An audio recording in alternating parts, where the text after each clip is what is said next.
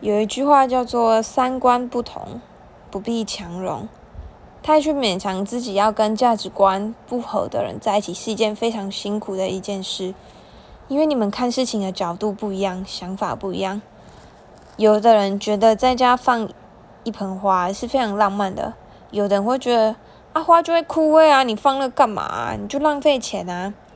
所以这时候生活上就会有很多小摩擦。我觉得光是一些小事，你就可以知道说以后你们的相处会更不容易。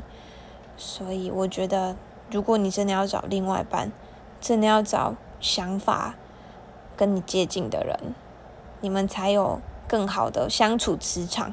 我一直相信人跟人，呃，会当朋友都是有磁场存在的。像有的人就是频率跟他不对，你就是合不来；但有的人呢，一拍而合，就是这个道理吧。